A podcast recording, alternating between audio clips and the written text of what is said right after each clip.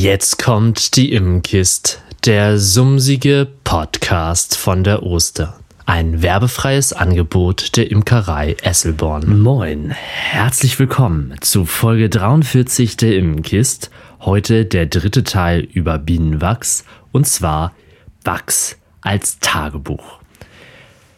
Ich bin Johannes und du hörst es, ich bin nicht ganz fit. Ich bin etwas erkältet, aber das hält mich nicht ab, für dich diesen Podcast aufzunehmen. Und deshalb sollte es jetzt gleich losgehen. Noch ein kurzer Hinweis. Es gibt zwei weitere Folgen zu diesem Thema.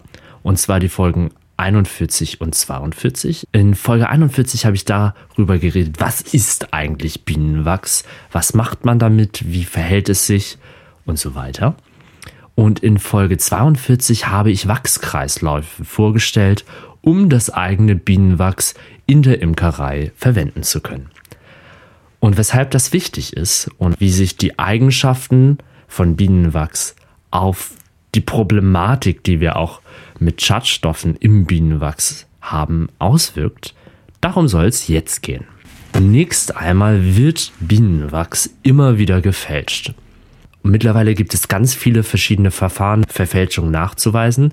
Trotzdem kommt es immer mal wieder vor. Dafür sind aber hauptsächlich zwei andere Wachsarten, Wachssorten ähm, nutzbar. Und zwar einmal ist das das pflanzliche Stearin.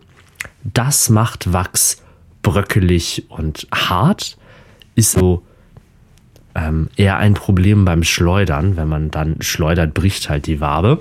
Und auf der anderen Seite ist das andere Problem Paraffin, ein Wachs, das aus Erdöl erzeugt wird. Und dieses Öl hat einen geringeren Schmelzpunkt als unser Bienenwachs und ist dementsprechend wesentlich weicher.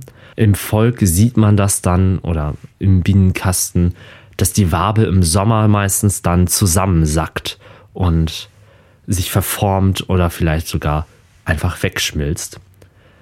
Genau, beide haben allerdings auch negative Auswirkungen auf die Brut. Darauf möchte ich jetzt aber gar nicht genauer eingehen, denn wenn du deinen eigenen Wachskreislauf hast, dann hast du das Problem eh nicht mehr.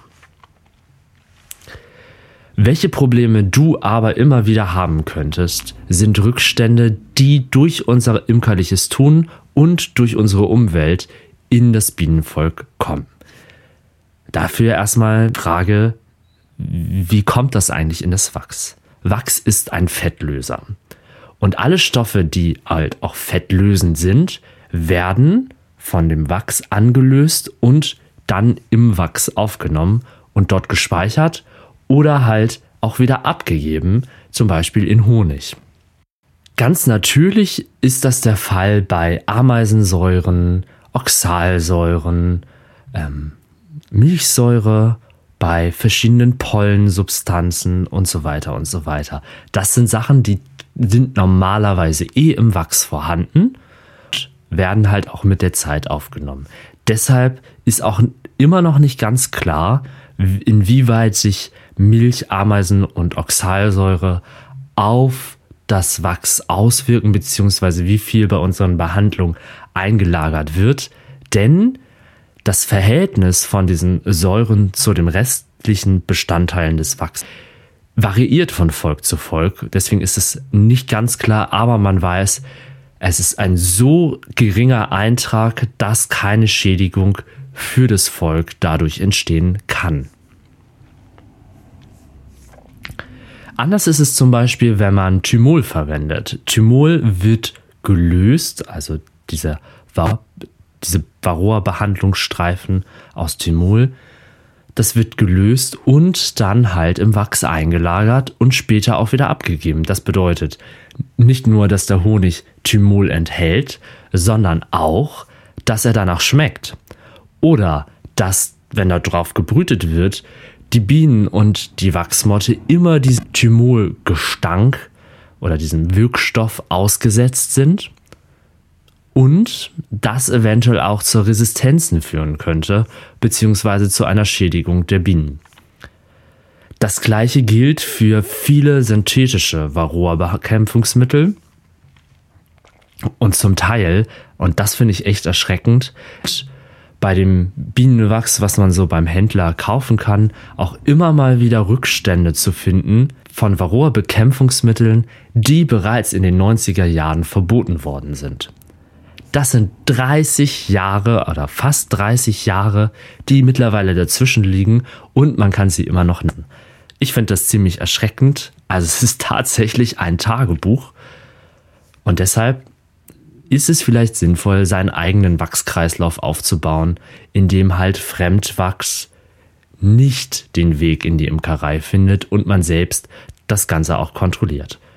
Varroa-Mittel sind aber nur die eine Seite. Die Seite ist die Umgebung, wo die Bienen aufgestellt werden, wo die Völker stehen, was für Schadstoffe dort vorhanden sind. Letztes Jahr gab es oder wurde eine Studie gestartet, wie das mit Feinstaub aussieht. Man weiß mittlerweile, dass Feinstaub im Pollen nachgewiesen werden kann. Inwieweit dieser Feinstaub auch sich auf das überträgt, dazu habe ich kein wissenschaftliches Ergebnis gefunden. Falls jemand eins kennt, schreibt es mir gerne. Das wird mich interessieren und dann teile ich das gerne auch mit allen anderen hier. Viel offensichtlicher sind natürlich die großen Problematik, die wir eh alle kennen, nämlich die Spritzmittel, erstmal allgemein Spritzmittel, die in der Landwirtschaft beziehungsweise auch im privaten Garten eingesetzt werden. Auch hier gilt, es werden nur die gefunden oder im Wachs eingelagert, die tatsächlich auch fettlösende anhaben. Das Ganze ein, eigentlich ist das Prinzip ganz einfach. Die Pflanze wird gespritzt, und löst sich, je nachdem, was das für ein Giftstoff ist, entweder in den Nektar oder halt im Pollen. Die Bienen sammeln das, lagern es ein und aus Nektar, Honig oder Pollen geht dann dieser Wirkstoff raus und über ins Wachs und beim nächsten Mal, wenn dort gebrütet wird oder wenn dort wieder Honig eingelagert wird oder Pollen, geht ein Teil der Stoffe wieder zurück in das Produkt und wird dann verfüttert oder wir essen es halt. Ähm, was sehr interessant ist, ist, dass bei Untersuchung der verschiedenen Spritzmittel, also ich verwende bewusst Spritzmittel, denn es gibt ja Arkizide und Fungizide und Pestizide und so weiter und so weiter, dass Insektizide fast kaum nachweisbar sind. Das bedeutet, dass entweder die Bienen so stark davon geschädigt worden sind, dass sie es gar nicht zurück in das Volk schaffen oder dass halt die Insektizide so bienenfreundlich sind, so honigbienenfreundlich, dass sie ähm, keine Einträge im Nektar und Pollen und halt später auch im Wachs ähm, haben und die damit nachweisbar sind.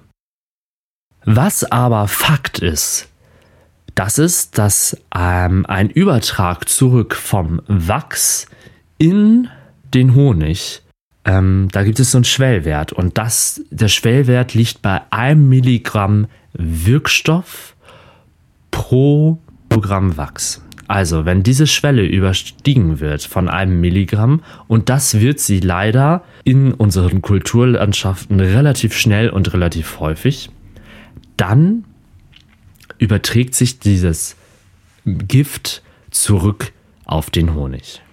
Und so kann es sein, dass man vielleicht im Frühjahr im, in einer Intensiv-Obstkultur stand und dort Spritzmittel in das Wachs eingetragen wurde. Und man weiß das und ähm, dieser Honig wird dann vielleicht nicht so teuer verkauft oder keine Ahnung. Also man weiß auf jeden Fall, dieser Honig ist spritzmittel und wandert dann aber in eine Bioplantage, die äh, oder in, auf ein Biofeld, wo Buchweizen blüht und weiß, da sind keine Giftstoffe zu erwarten. Außenrum gibt es auch nichts, was irgendwie erklären würde, weshalb Giftstoffe dort sein könnten. Und es kann sein, dass trotz in dem Buchweizenhonig Giftstoffe nachgewiesen werden können, weil im Wachs so viele Giftstoffe eingelagert worden sind, dass diese am Ende wieder übertragen werden. Und wenn man sich das mal ausmalt, wie lange solche Stoffe im Wachs bleiben können, also zum Teil 30 Jahre, auch wenn das Wachs immer und immer wieder eingeschmolzen worden ist, bleiben scheinbar Rückstände vorhanden, dann finde ich das als Imker und als Hundhaber echt gruselig, dass, ähm, dass solche Giftstoffe einfach auch, obwohl ich versuche, alles richtig zu machen, immer mal wieder ja, in meinen Honig kommen können. Eine letzte Sache, die im Wachs nachgewiesen werden kann und die im Wachs, dem Wachs auch anhaftet, das sind Faulbrutsporen. Der Vorteil von Faulbrutsporen ist aber, dass man sie bei der Umarbeitung des Wachses beim Einschmelzen und dann mal, meistens wird ja in so einem Dampfdruckautomaten ähm, so eine Seuchenfreiheit des Wachses hergestellt und dabei werden die Varroa Sporen abgetötet. Also da, ja, alles klar, da ist zwar, das ist zwar im Wachs nachweisbar für einen gewissen Raum, aber wenn man diese bei der Umarbeitung halt diese Methode verwendet, um das Wachs, naja, reinzumachen, dann sind immerhin die Faulbrutsporen nachher nicht mehr da. Im Endeffekt gilt ja dann, wir verwenden Varroazide auf Säurebasis, wir scholieren auf Faulbrutsporen, das jetzt aber erstmal nur am Rande. Wenn wir uns wirklich tatsächlich unsicher sein sollten, dann kontrollieren wir vielleicht auch mal unser Wachs oder lassen das kontrollieren und auswerten. Belastetes Wachs wird entsorgt, also nicht entsorgt, entsorgt, aber halt als Kerze umarbeitet, also so, dass es definitiv keinen Weg zurück in ein Bienenvolk finden kann. Qualität B-Wachs, also das, was im Honigraum an, ähm, an Waben war, das kann unter Umständen, wenn die Schadstoffbelastung nicht so hoch ist, noch ein weiteres Mal genutzt werden. Und neue Mittelwände, da, die stellen wir größtenteils nach Möglichkeit aus Qualität A-Wachs her, also unbebrütete Waben beziehungsweise den ausgeschnittenen Drohnenrahmen, Entdeckelungswachs und so weiter und so weiter. Und das Allerwichtigste, überprüfe und schau dir genau an, wo du deine Bienen aufstellst. Der einfachste Weg, dieses ganze Problem, diese ganze Tagebuchproblematik im Bienenwachs zu vermeiden, ist einfach, du stellst dein Bienenvolk dort auf, wo keine bzw. eine sehr geringe Schadstoffbelastung vorhanden. Ja, Vielleicht hast du noch einen Tipp oder einen Hinweis, was die Schadstoffbelastung im Wachs angeht. Zum Beispiel das mit dem Feinstaub, das ähm, konnte ich einfach nicht rausfinden. Schreib mir das gerne. Ich teile das dann mit der, mit der Welt, wollte ich gerade sagen, aber mit euch als Zuhörerinnen und Zuhörer. Ja, und der Januar ist jetzt fast vorbei. Es geht bald wieder los. Ja, die Bienensaison startet fast wieder. Ich freue mich schon. Mir juckt's in den Fingern.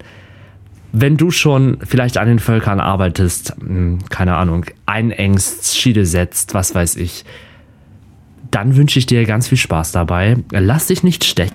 Und wir hören uns in der nächsten Folge wieder. Bis dahin, mach's gut.